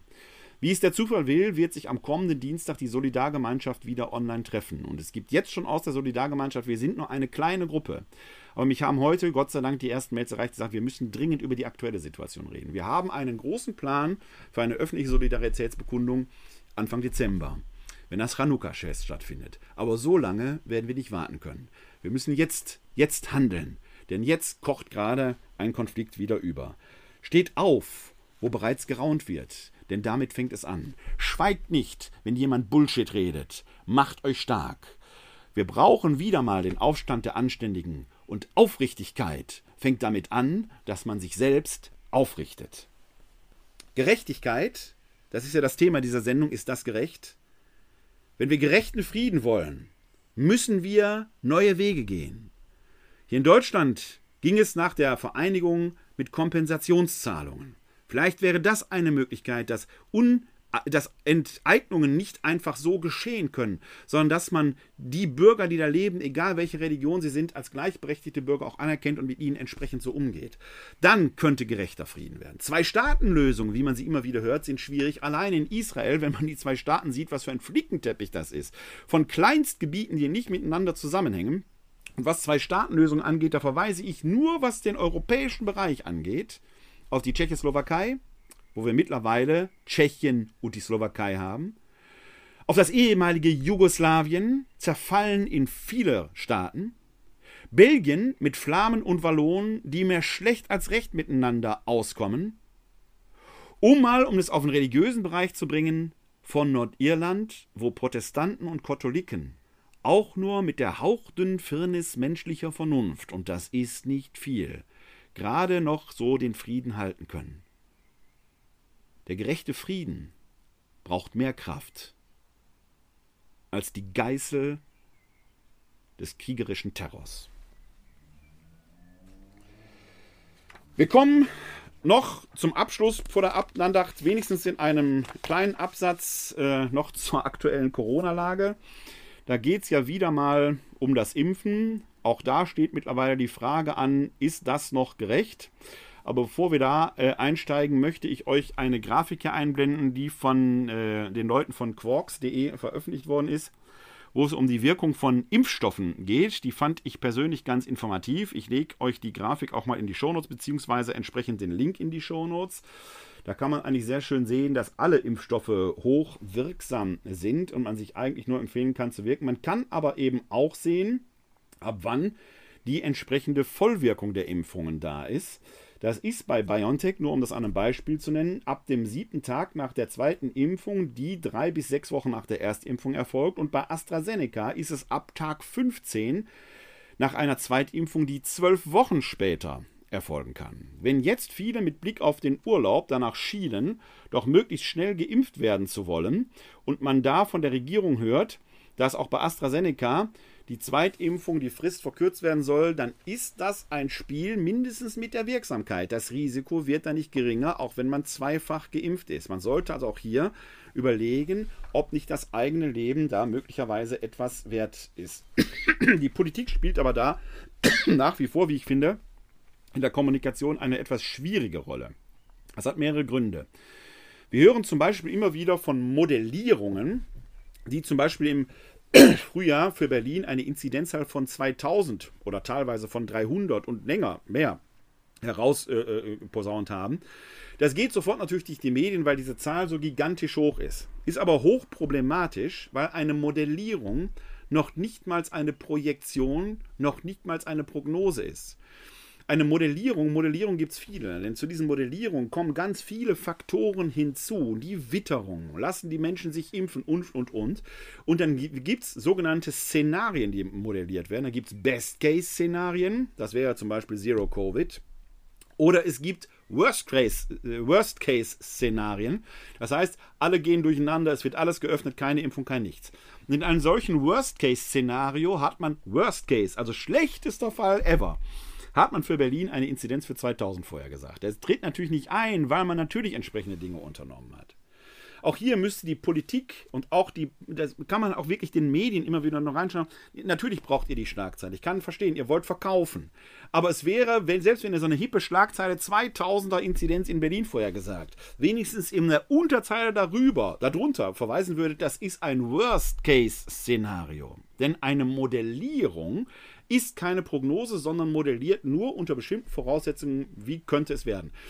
Beim Wetter kann man auch modellieren, wie wird das Wetter, wenn äh, äh, die Meeresströmung so läuft und wie wird das Wetter, wenn die Meeresströmung so läuft. Da kann man verschiedene Rechenmodelle machen. Man kann anhand dieser Rechenmodelle schon merken, wenn man in der achten Stelle nach dem Komma einen Wert verändert, können sich substanzielle Veränderungen vergeben. Das ist aber etwas anderes als eine Wetterprognose, die von einem gegebenen Ist-Stand aufgrund von Erfahrung unter Berücksichtigung vieler anderer Werte eine Vorhersage für die nächsten Tage macht. Ist wieder etwas anderes als eine Projektion, wo man den Ist-Stand einfach so aussieht, als wenn sich nichts verändern würde. Da müssen wir die Begriffe sehr, sehr deutlich auseinanderhalten. Ja, es gab entsprechende Modellierungen, die dahin verweisen. Und ich lege euch da mal einen Link, zwei Links in die Shownotes, wo es genau um dieses Phänomen der Modellierung geht, wo man nicht sagen kann, die haben sich alle verrechnet. Nee, die Modellierungen wären, äh, hätten, wären eingetroffen, wenn die Rahmenbedingungen genau so gewesen wären, wie sie in dieser Modellierung entsprechend angelegt worden sind. Nämlich, keiner trägt Maske, wir öffnen alles und wir können auch die Gastronomie wieder öffnen. Dann wäre das passiert. Ist aber nicht. Gab nämlich eine andere Modellierung, die trifft jetzt zu, entsprechend. Beispiel, warum die Regierung auch äh, schwierig handelt. Die äh, Regierung scheint nur noch in einem reaktionären Verhalten zu sein. Wenn man so Auto fahren würde, ist der nächste Crash vorhergesagt. Wenn ich nur danach schaue, was äh, mir zurückliegt, wenn ich nur danach schaue, was äh, äh, mir gerade widerfährt, dann und was, was wenn ich nur in den Rückspiegel schaue, werde ich nach vorne hin den nächsten Crash bauen, werde ich nach vorne den nächsten Unfall bauen. Das kann es also doch nicht sein. Was ich also brauche, ist vorausschauendes Handeln. Und das scheint in der Regierung enorm schwierig zu sein, dass man vorausschauend handelt und äh, von daher sein Handeln auch entsprechend leiten lässt. Ich habe hier gerade ein kleines technisches Problem, deswegen muss ich kurz mal eben zur Seite gucken. So, sollte wieder laufen. Das fehlt. Dazu gehört jetzt zum Beispiel auch jetzt schon die Aussage, der Sommer wird gut. Wird ja sowohl von Herrn Lauterbach wie von Herrn Drosten, also zwei Experten, die in ihren Voraussagen ja erstaunlich oft äh, getroffen haben, wird das entsprechend propagiert. Und plötzlich kommt in der Kommunikation auch politisch, wird schon von Öffnungen gesprochen, die Impfphasen werden verkürzt, wieder, wieder wird vom Urlaub gesprochen. Ne? Also äh, im November hat man davon gesprochen, wir müssen öffnen, bald ist Weihnachten. Im Februar spricht man, wir müssen öffnen, damit wir Ostern feiern können. Und im Juni sagt man, oder im Mai, wir müssen öffnen, damit Urlaub bald möglich wird. Und ihr ahnt es, dann kommt bald schon wieder November. Dann müssen wir natürlich öffnen, weil Weihnachten ist. Dann kommt wieder Ostern, Urlaub, Weihnachten. Ja, Quatsch. Also in so einem zirkulären Denken kommt man natürlich nicht weit. Wir müssen so handeln, wie es jetzt vernünftig ist. Und ob man dann in Urlaub fährt oder nicht, ist eine andere Frage. Großbritannien hat viel geöffnet, weil die eine gute Impfquote hatten. Ich habe auch hier mehrfach darüber gesprochen. Da breitet sich gerade aber, die haben in Großbritannien eine hohe Impfquote an Erstimpfungen. Die indische Variante breitet sich gerade in Großbritannien so exponentiell aus, dass es auch schon wieder dort zum Risikogebiet erklärt wurde. Ich lege euch mal einen Link des Guardian also einer englischen Zeitung, in die Shownotes, wo genau das behandelt wird, dass dort das nächste Problem droht. Die dritte Welle, dort mit der indischen Variante, wird möglicherweise voll durchbrechen, trotz eines hohen Status an Erstimpfungen. Ist also ein Problem. Es ist also auch mit den Impfungen, das hilft schon viel. Aber solange wir die Herdenimmunität nicht haben, die hat man auch in Großbritannien noch nicht, werden immer wieder epidemiale Zustände ausbrechen können. Und es wird immer wieder das Problem kommen. Das betrifft dann auch die, die geimpft sind. Denn nach allem, was man derzeit ahnen kann, ist es so, dass man als Geimpfter möglicherweise geschützt ist, vielleicht erkrankt, aber nicht schwer, nicht hospitalisiert. Und sterben wird man auch nicht daran. Das zeigt ja gerade die Grafik, die wir vorhin gesehen haben. Aber möglicherweise kann man das Virus weitergeben. Und wenn ich mich in bestimmten Settings bewege, kann ich da zum Superspreader werden, obwohl ich doppelt geimpft bin. Solche Dinge passieren gerade in Großbritannien. Da hilft auch nicht zu sagen, der Sommer wird gut. Und auch die tollen Beiträge von Aerosolforschern, die dann sagen, draußen ist doch kein Problem, draußen sind doch, verfliegen doch die Aerosole. Ja, ich habe hier im Podcast auch schon gesagt, dann dürfte es die Probleme in Indien und Brasilien nicht geben. In Indien findet viel Leben draußen statt, in Brasilien auch. Und in Brasilien und Indien, Indien ist sehr nah am Äquator, also relativ warm. Brasilien hat, geht jetzt das Sommerhalbjahr zu Ende. Die gehen jetzt erst ins Winterhalbjahr. Und im Sommer gab es die hohen Ausbrüche mit den massenhaften Toten. Man kann also dieses Phänomen alleine einfach draußen, alles wird gut, so einfach ist es nicht. Und das wird auch deutlich in einer Studie, die im Magazin Nature erschienen ist wo sehr deutlich herauskommt, verfasst von Chen und anderen, wo sehr deutlich herauskommt, dass der Anteil der Witterung an dem pandemischen Geschehen, positiv wie negativ, relativ gering ist. Entscheidend ist das Verhalten. Ich zitiere gleich daraus. Aber das Verhalten, woran liegt das? In den USA befindet sich ja ungefähr, ungefähr auf demselben Breitengrad, auf demselben Längengrad wie wir, ist trotzdem im Sommer die Zahl hochgegangen, weil Menschen sich dort vor der Hitze in Innenräume flüchten, wo die Klimaanlagen laufen, die die Luft umwälzen. Also man kann jetzt nicht einfach sagen, Sommer, alles wird gut. So einfach ist es eben nicht. Und Sommer zusammen auf dem, auf dem äh, Haufen im Biergarten sitzen, ist auch das Problem, weil ich dann zwar möglicherweise bei einem bisschen Wind die Aerosole nicht habe, aber natürlich die Tröpfcheninfektion, die da stattfindet. Die Witterung, so sagt diese Studie, hat nur einen relativ kleinen Beitrag zum pandemischen Geschehen, positiv wie negativ. Entscheidend ist das Verhalten. Da reden wir über Händewaschen, Abstand halten, Maske tragen. Auch für Geimpfte. Ich zitiere aus der Studie, die es auf Englisch, Link findet ihr in den Show Notes. In Sume, we show that an increase in absolute latitude by 1 grad is associated with a 4 0.3% increase in COVID 19 cases per million inhabitants. Increasing temperatures and long sunlight exposure during summer may boost the impact of public health policies and actions to control the spread of SARS-CoV-2. Conversely, the threat of the threat of epidemic resurgency may increase during winter. However, our results do not indicate that the disease will vanish in summer nor that countries located close to the equator will contain the disease without effective public health measures. Also, die Summe dieser Studie sagt, Die Resultate, die man erzielt hat, machen deutlich, dass die Krankheit nicht verschwinden wird im Sommer. Auch dann nicht, wenn die Länder nah am Äquator liegen, als es noch wärmer ist. Sonst dürfte es in Afrika ja überhaupt keine Probleme geben. Das alles Entscheidende ist und bleibt das Verhalten. Maske tragen, Abstand halten, Pfoten waschen. Führt kein Weg dran vorbei. Was soll man also jetzt mit den Urlaubsdränglern anfangen? Könnt, ist das das Nonplusultra? Ich zitiere eingangs die Rückmeldung. Es gibt Menschen, die kommen gar nicht in Frage dazu. Ich weiß gar nicht, ob man da jetzt nicht Rücksicht nehmen kann. Und die Jungen. Wir fangen ja an, jetzt die Generationen neu gegeneinander auszuspielen. Es hilft nichts, wenn wir die Generationen gegeneinander ausspielen. Kommen wir keinen Deut weiter. Aber natürlich müssen die Jungen mit ihren Rechten, auch mit, mit Bildung, muss man neu gucken. Nach über einem Jahr haben wir immer noch keine andere Idee für eine gelingende Bildung als dieses Hickhack, das wir jetzt haben. Irgendwo muss man doch mal sagen, die Zeit hat sich jetzt verändert. Es wird keine alte Normalität geben können.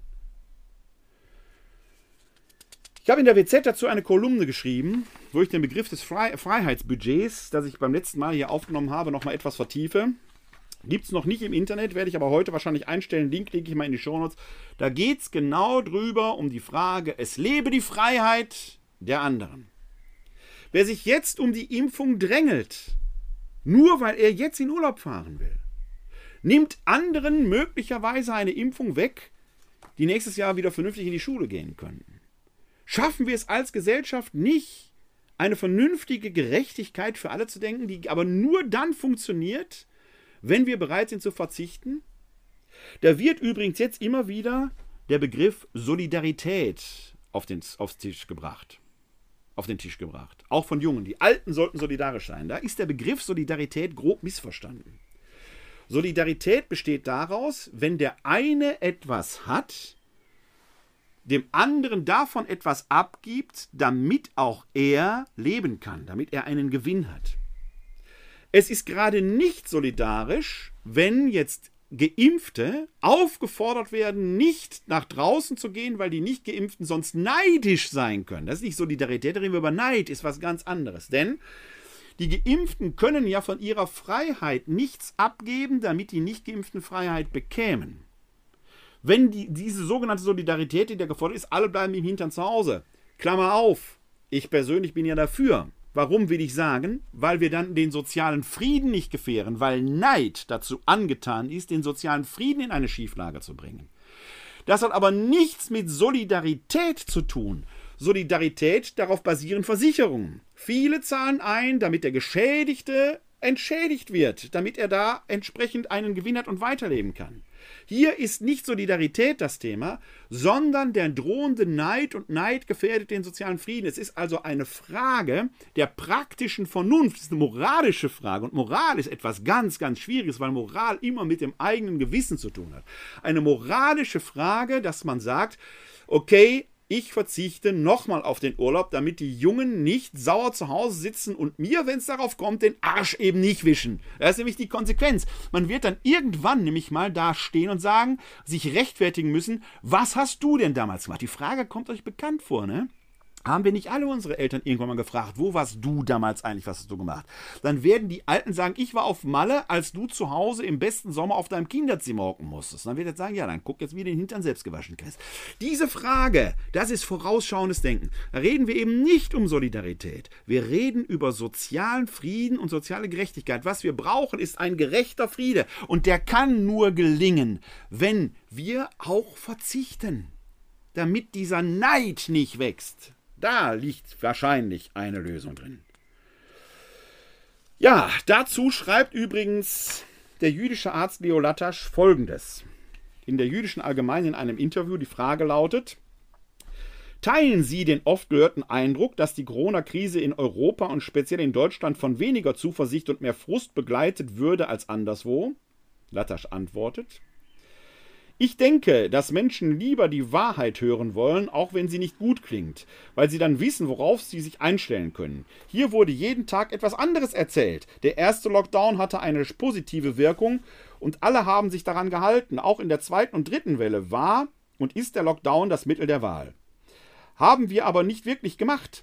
Stattdessen haben wir Politiker immer gesagt, haben die Politiker immer gesagt, impfen, impfen, impfen. Alles wurde auf eine einzige Karte gesetzt. Dann war der Impfstoff knapp, weil die und die Politik stand mit dem Rücken zur Wand. Deswegen habe ich den Eindruck, es herrscht die stille Hoffnung in der Regierung, dass man den Leuten sagen kann, wenn die Impfkampagne Früchte trägt, seht, es funktioniert doch. Ich habe, das ist so klein gedruckt, ich muss ein bisschen genau gucken. Ja, tut mir leid. Ich glaube, wenn wir das Gespür heute uns, ich glaube, wenn wir das Ganze hinter uns gebracht haben, wird ein großer Riss durch die Gesellschaft gehen zwischen Jung und Alt. Das ist genau das, was ich gerade gesagt habe. Wenn alles mal vorbei ist, dann werden die Jungen sagen, ihr habt uns damals verarscht, Ihr habt auf eure Kosten einfach weitergelebt, auf unsere Kosten weitergelebt und irgendwann kriegt ihr die Quittung dafür.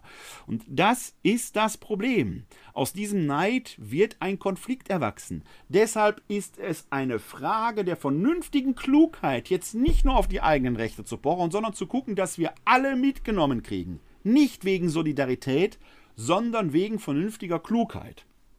Am Anfang wollten die Jungen alles tun, um die Altmenschen zu schützen. Erinnert euch noch an Fuck Corona, Save Oma? Habe ich hier auch mal ein Bild drin gehabt. Wird heute kein Mensch mehr aufhängen, bin ich fest und überzeugt. Dann wurden die Jungen immer mehr dazu gedrängt, sie dürften nicht ins Café, sie dürften nicht feiern. Jetzt sagen viele, wieso muss ich wegen den Alten zurückhalten? Sollen die sich doch zurückhalten? Ich frage mich ehrlich, wie wir das wieder kitten wollen. Und darum ist die Politik nicht unschuldig. Die Bundesregierung hat einfach nicht verstanden, den Menschen klarzumachen, womit sie es zu tun haben. Wie wäre Ihr Vorschlag? Leo Lattasch antwortet, Mehr Offenheit tut ziemlich gut. Leider sind wir in einem neuen Wahljahr und keiner traut sich, aber es wäre schön, wenn jemand sich hinstellen und zugeben würde, vieles ist völlig schräg gelaufen, einfach nicht gut. Man müsste den Leuten klar sagen, dass es mit dem Impfen dauert. Ich mache der Bundesregierung gar keinen Vorwurf, dass anfangs nicht genügend Impfstoff eingekauft wurde. Die Europäische Union wollte mit den Firmen handeln und die USA, Israel und England haben es besser verhandelt. Aber dann kann ich den Leuten nicht erzählen, dass sie morgen einen Impftermin buchen können, sondern dann muss ich sagen, es ist nicht gut gelaufen, es läuft immer noch nicht perfekt. Aber wenn die Bundesregierung behauptet, es seien keine Fehler gemacht worden, dann stimmt das einfach nicht. Es wurden Fehler gemacht und es werden jeden Tag Fehler gemacht. Das ist der springende Punkt. Manchmal ist es also besser, Umwege zu gehen, um ans Ziel zu kommen. Und anstatt jetzt zu sagen, der Sommer wird gut, ihr könnt in Urlaub fahren, wenn ihr zweifach geimpft seid, es besser zu sagen, das ganze Land braucht eine gemeinsame Kraftanstrengung, damit sich die indische Variante nicht auch hier verbreitet und man zwei Tage vor dem Flugantritt noch canceln muss, weil man selbst wieder zum Risikogebiet geworden ist. Der Rabbiner Julian Chaim Susan schreibt dazu in der jüdischen Allgemeinen der ehemalige britische Oberrabbiner Jonathan Sacks seligen Angedenkens hat in einem seiner Essays geschrieben, dass wir einen moralischen Kompass brauchen, ein Navigationssystem, das uns den richtigen Weg durch die Zeiten weist. Und so feiern wir an Shavuot. Shavuot ist das äh, 50-Tage-Fest. Das wird gerade in diesen Tagen im Judentum gefeiert. Christlich ist es Pfingsten. Pentekoste, 50 Tage.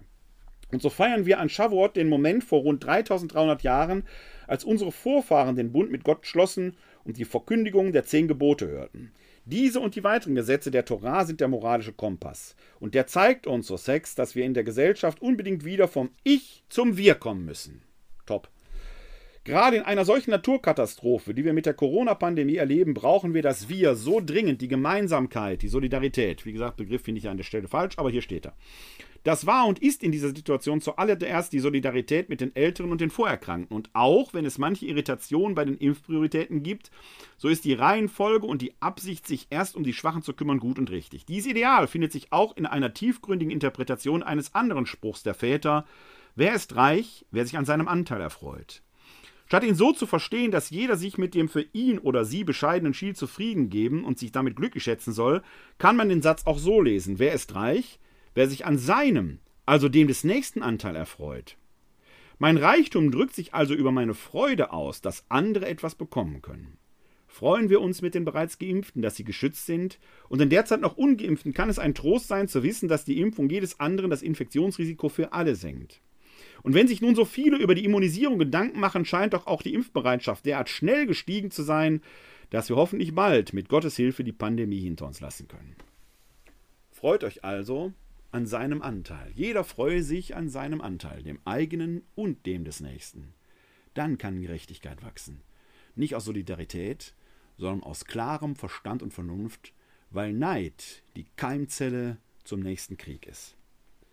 Gerechtigkeit baut auf Barmherzigkeit. Und Barmherzigkeit auf Gerechtigkeit. Das eine geht nicht und das andere, das allein ist die Wahrheit. Und um die geht es im Evangelium vom siebten Sonntag der Osterzeit. Wir hören aus dem Johannesevangelium Kapitel 17, Vers 6a und dann 11b bis 19. Unsere Hilfe ist im Namen des Herrn, der Himmel und Erde erschaffen hat. Aus dem heiligen Evangelium nach Johannes. Ehre sei dir, o Herr. In jener Zeit erhob Jesus seine Augen zum Himmel und sprach, Vater, ich habe deinen Namen den Menschen offenbart, die du mir aus der Welt gegeben hast. Heiliger Vater, bewahre sie in deinem Namen, den du mir gegeben hast, damit sie eins sind wie wir. Solange ich bei ihnen war, bewahrte ich sie in deinem Namen, den du mir gegeben hast. Und ich habe sie behütet, und keiner von ihnen ging verloren, außer dem Sohn des Verderbens, damit sich die Schrift erfüllte. Aber jetzt komme ich zu dir und rede dies noch in der Welt, damit sie meine Freude in Fülle in sich haben. Ich habe ihnen dein Wort gegeben, und die Welt hat sie gehasst, weil sie nicht von der Welt sind, wie auch ich nicht von der Welt bin. Ich bitte nicht, dass du sie aus der Welt nimmst, sondern dass du sie vor dem Bösen bewahrst. Sie sind nicht von der Welt, wie auch ich nicht von der Welt bin. Heilige sie in der Wahrheit, dein Wort ist Wahrheit. Wie du mich in die Welt gesandt hast, so habe auch ich sie in die Welt gesandt und ich heilige mich für sie, damit auch sie in der Wahrheit geheiligt sind. Evangelium unseres Herrn Jesus Christus. Lob sei dir Christus. Ja, Worte aus den Abschiedsreden Jesu im Johannesevangelium, manches sehr verklausuliert, manches vielleicht sogar gestelzt, manches vielleicht sogar sehr abgehoben. Es mag daran liegen, dass dieses Evangelium aufgeschrieben wird, so etwa um das Jahr 100, in einer Phase, in der der Konflikt zwischen dem damaligen Judentum und dem aufstrebenden Christentum einem Höhepunkt zustrebte. Die Christen, die ersten Christen, wollten eigentlich zum Volk Israel gehören. Auch die Heiden, die Nichtjuden, die getauft waren, fühlten sich zum Volk Israel zugehörig. Da hinein wollte man gehören, wurde aber von den damaligen Juden nicht gutiert. Und da kommt genau diese Neidschiene auf, vielleicht sogar gegenseitig. Man verurteilt sich gegenseitig, man erkennt sich nicht an, man pocht auf die eigenen Rechte und da entstehen Schnittstellen, Bruchstellen, die dazu führen, dass es irgendwann noch heißt, die da und wir hier. Und wo so gesprochen wird, die da und wir hier, ist nicht nur die Trennung, sondern ein bisweilen tödlicher Konflikt vorprogrammiert. Die Juden, wir Christen. Die Israelis, wir Palästinenser. Die Geimpften, wir Ungeimpften. Und immer wird kein Friede herrschen, solange man im Modus der Verurteilung miteinander redet. Solange man nicht bereit ist, dem anderen irgendwie mal versuchen zu verstehen, mit ihm in eine Kommunikation zu treten, um den eigenen Horizont zu erweitern. Audiatur et altera pars. Die Wahrheit mag nicht variabel sein. 3 plus 3 ist immer 6, da führt kein Weg dran vorbei. Aber die Wahrheit hat viele Facetten. Denn 3 plus 3 ist 6 und 2 plus 4 auch. Und die Wurzel aus 36 ist auch 6. Sind das nun alternative Wahrheiten? Alternative Fakten? Nein, um Gottes Willen. Was für ein Bullshit. Hat ja mal die ehemalige Pressesprecherin von Donald Trump sowas gesagt. Alternative Fakten wären ja 2 plus 4 und 3 plus 3 ist 6. Deswegen bringe ich dieses Beispiel. Nein, Fakt und Wahrheit ist immer die 6. Aber wie ich auf die 6 komme, dafür gibt es unterschiedliche Ansatzpunkte. Wie ein Kristall, der immer ein und derselbe Kristall ist, aber je nachdem, von welcher Seite ich ihn beschaue, unterschiedliche Ansichten hat. Um den Kristall in seiner Gänze zu erfassen, muss ich ihn von unterschiedlichen Perspektiven betrachten. Ich selber habe aber immer nur meine auf das Phänomen Wahrheit. Ihr da draußen habt eine andere. Und deswegen ist es wichtig, dass wir in diesen Austausch geraten. Und indem wir nicht einfach dem anderen sagen, du siehst alles falsch, weil er aus einer anderen Perspektive darauf schaut. Falsch wird's, wenn er gar keinen Kristall anguckt. Falsch wird's, wenn er die sechs nicht anguckt, sondern sagt, sechs ist sieben. Dann wird's schräg. Dann kann man aber auch nicht mehr diskutieren. Heilige sie in der Wahrheit, dein Wort ist Wahrheit. Was ist Wahrheit? wird Pontius Pilatus ein paar Verse später im 18. Kapitel, Vers 38, den dann verhafteten Jesus vor ihm fragen. Hier aber geht es darum, dass wir gerufen sind. Der Ruf geht sicherlich zuerst in diesem Fall an die Christinnen und Christen unter euch, aber eigentlich ist es ein Aufruf an jeden aufrechten Menschen, jeden, der guten Willens ist und die, jede, die guten Willens ist, der Wahrheit zu folgen und das Maul aufzumachen, wenn die Wahrheit mit Füßen getreten wird, sich aufzurichten, um aufrichtig zu sein. Das kommt hier in diesen Worten zum Ausdruck, wenn es um das nicht von der Welt, sondern in der Welt sein sind. Christen machen daraus gerne die Entweltlichung. Wir sollen uns zurückziehen von der Welt, mit der nichts zu tun haben. Nein, dann wären wir ja gar nicht hier. Wir sind in die Welt gesandt und wir müssen uns mit diesem Erdendreck auseinandersetzen, um der Wahrheit willen. Das gilt in Corona-Pandemien genauso und sich da zu solidarisieren mit denen, die schwach sind und sie stark zu machen. Jetzt sind es vielleicht die Kinder. Früher hieß es Frauen und Kinder zuerst. Wie können wir Kinder solidarisieren? Nicht indem wir zu einer Solidarität aufrufen nach dem Motto, alle müssen verzichten. Wir können uns mit Kindern solidarisieren, indem wir ein vernünftiges Bildungssystem schaffen, das pandemietauglich ist. Und da muss Geld investiert werden. Und wir können uns, und jetzt benutze ich das Wort doch, solidarisieren, wenn wir mit kluger Vernunft den Neid nicht schüren. Wir können uns mit Israel solidarisieren, wenn wir dafür Sorge tragen, dass Friede ist in Israel. Friede aber wird nur sein, und der wird nur gerecht sein, wenn allen gedient wird. Friede über Israel, Friede dem jüdischen Volk wird nur gehen, wenn Gerechtigkeit auch denen angedient wird, die dort schon lange, lange leben. Nächste Woche haben wir das Pfingstfest.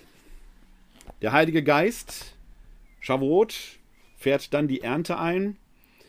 Und weil wir uns schon zwischen Christi Himmelfahrt und dem Pfingstfest befinden, ist das Zeit, wo die Pfingstnovenen gebetet werden, möchte ich heute als Abschlusslied den Pfingsthymnus Komm Heiliger Geist der Lebenschaft vortragen. Komm, Heiliger Geist der Lebenschaft, erfülle uns mit deiner Kraft Dein Schöpferwort rief uns zum Sein, nun hauch uns Gottes Odem ein. Komm, Tröster, der die Herzen lenkt, du Beistand, den der Vater schenkt, aus dir strömt Leben, Licht und Glut, du gibst uns Schwachen Kraft und Mut. Dich sendet Gottes Allmacht aus, im Feuer und im Sturm es braust, du öffnest uns den stummen Mund und machst der Welt die Wahrheit kund. Entflamme Sinne und Gemüt, das Liebe unser Herz durchglüht, und unser schwaches Fleisch und Blut in deiner Kraft das Gute tut. Die Macht des Bösen banne weit, schenk deinen Frieden alle Zeit, erhalte uns auf rechter Bahn, dass Unheil uns nicht schaden kann. Lass gläubig uns den Vater sehen, sein Ebenbild den Sohn verstehen, und dir vertrauen, der uns durchdringt und uns das Leben Gottes bringt den Vater auf dem ewigen Thron und seinen auferstandenen Sohn, dich, o dem Gottes heilger Geist, auf ewig Erd und Himmel preist. Amen.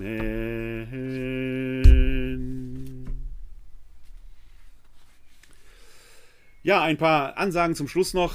Wie gesagt, ich habe mich heute entschlossen, euch die Möglichkeit zu geben zu so einer Art Ask Me Anything Schickt mir mal eure Fragen, zu, die ihr so habt, unter fragmich katholische-citykirche-wuppertal.de. Die sammle ich da und wenn wir mal genug Fragen zusammen haben, dann gucke ich mal, welches Format wir finden, wo wir diese Fragen mal gemeinsam ins Gespräch bringen können, wo ich meinen Senf dazugebe, aber ihr natürlich gegebenenfalls auch euren Senf dazugeben sollt. Am kommenden Samstag, dem 22.05., findet um 20.30 Uhr in der Laurentius-Basilika in Wuppertal-Elberfeld wieder die Pfingstvigil statt. In Corona-Zeiten muss man da natürlich Maske tragen, Abstand halten und so weiter. Und wir müssen die Nachverfolgbarkeit gewährleisten. Deswegen wir den, können wir den Zutritt nur mit einem entsprechenden Ticket gewährleisten. Ein Ticket, wenn ihr daran teilnehmen wollt, könnt ihr euch klicken unter www.kck42.de Pfingstvigil dann seid ihr dabei. Die nächste Sendung findet deshalb auch nicht nächsten Samstag statt, sondern erst ein paar Tage später. Voraussichtlich ist noch nicht ganz sicher. Voraussichtlich am 25. Mai, wieder so gegen 20 Uhr, ist ein Dienstagabend. Bis dahin möge der Segen des Allmächtigen auf euch ruhen und Friede über Israel sein. Der segne uns, er bewahre uns vor Unheil und er führe uns zum ewigen Leben. Amen. Das gewähre uns der dreieinige Gott, der Vater, der Sohn und der Heilige Geist. Amen. Hosanna, Jeshua, hilf doch, Gott hilft, Halleluja. Heute ist nicht alle Tage, ich komm wieder, keine Frage. Bis dahin, live long and prosper, lebt lang und in Frieden. Alles wird gut, solange wir wild sind. Bleibt oder werdet gesund und helft anderen, gesund zu bleiben oder zu werden. Bis dahin wünsche ich euch allen und besonders den Menschen in Israel Frieden über Israel, ein herzliches Glück auf!